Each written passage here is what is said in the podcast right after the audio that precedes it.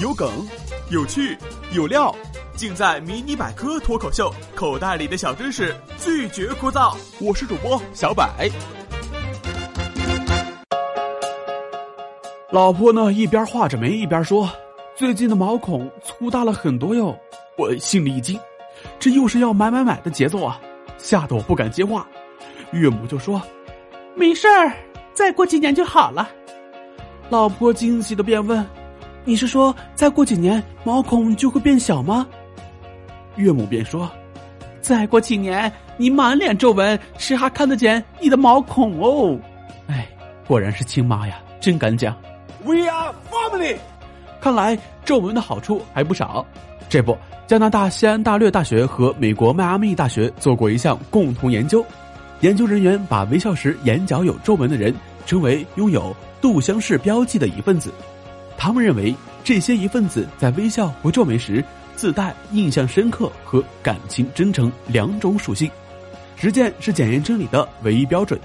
研究小组曾经给志愿者播放过一系列面部表情特写照片，这些人男女老少全都算。喜怒哀乐全都有，区别就在于有的笑起来眼角有皱纹，有的没有。当研究人员问志愿者更注意哪类人的表情，答曰：长皱纹的。为什么呀？只因为在人群中多看了你一眼，就再也忘不掉长皱纹的笑脸了。果然啊，群众的眼睛是雪亮的，连答案里都是这么整齐划一。首席研究员胡里奥说。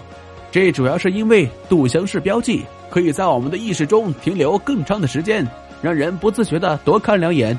啊，好吧，听到这儿呢，我得承认，跟钢琴十级、小提琴八级、跆拳道黑带相比啊，长皱纹也是一个特长。但是一个女孩子以这样的方式被记住吗？哎，这也是太失败了吧？这哪能啊？这话说的就跟丢了西瓜捡芝麻一样。皱纹的另一个更重要的好处就是可以看起来更真诚。研究小组曾要求志愿者给不同面部表情的真诚程度打分，结果发现，那些露了皱纹的微笑和悲伤真诚度得分远远高于没皱纹的。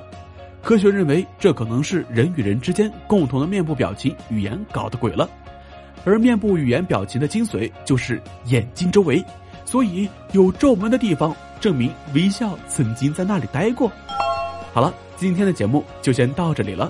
喜欢我们节目的小伙伴，别忘了关注我们哟！多多点赞，会变得更好看哟。